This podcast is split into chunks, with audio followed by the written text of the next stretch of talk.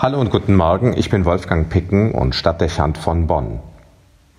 Nun liegt Pfingsten auch schon wieder hinter uns. Das Fest des Heiligen Geistes ist vorüber. Zwei Feiertage bei schönstem Wetter. Was bleibt davon? Der Heilige Geist bleibt. Kein frommer Wunsch, sondern Realität. Und das auch nicht erst seit diesem Wochenende. Das anzunehmen nämlich wäre ein fataler Irrtum Pfingsten mit seiner Erinnerung an die Aussendungen des Heiligen Geistes an die Jünger damals ist nicht der Tag, an dem es jedes Jahr neu den Heiligen Geist für die gäbe, die darum im Gottesdienst gebeten hätten. Komm, Schöpfergeist, kehr bei uns ein, erfüll das Herz der Kinder dein. Lieder wie diese lassen das eigentlich erwarten. Man geht in die Kirche und kommt mit einem Zuwachs an Heiligem Geist zurück. So könnte man es annehmen. Aber Pfingsten ist primär nicht der Tag, an dem neuer Heiliger Geist verteilt würde.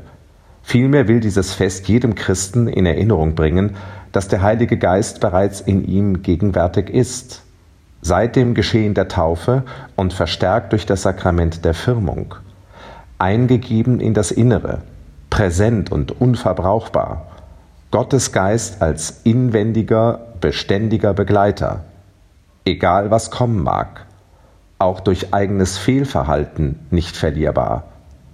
Pfingsten macht neu bewusst, der getaufte Christ ist Einheit von menschlicher Existenz und göttlicher Gegenwart.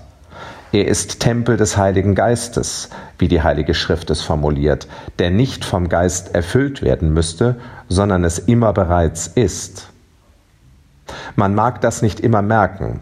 Schön wäre es, wenn es anders wäre und unser Gegenüber sofort spüren könnte, in dem wohnt Gottes Geist.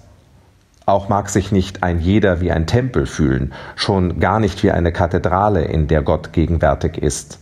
Manchmal denkt man sich eher, man sei eine geistlose Bruchbude.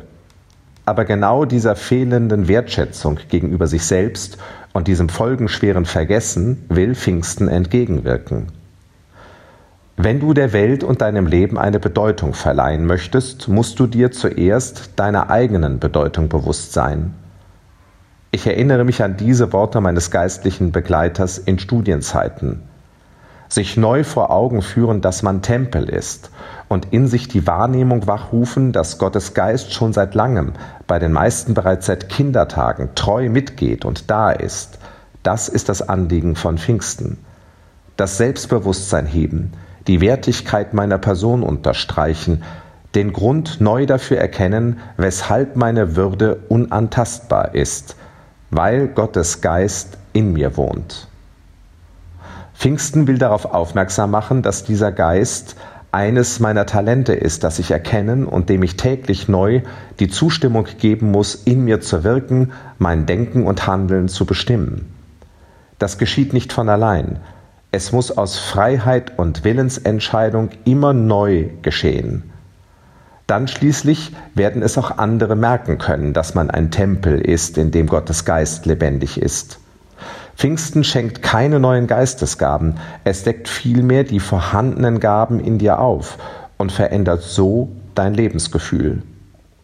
Schauen Sie ruhig mit Ruhe in den Spiegel und lassen Sie sich von Gott sagen, du bist mein Tempel, indem ich mit meinem Geist präsent bin. Lassen Sie es auf sich wirken und Sie werden spüren, was Pfingsten in Ihnen hat bewirken wollen. Wolfgang Picken für die virtuelle Stadtkirche in Bonn.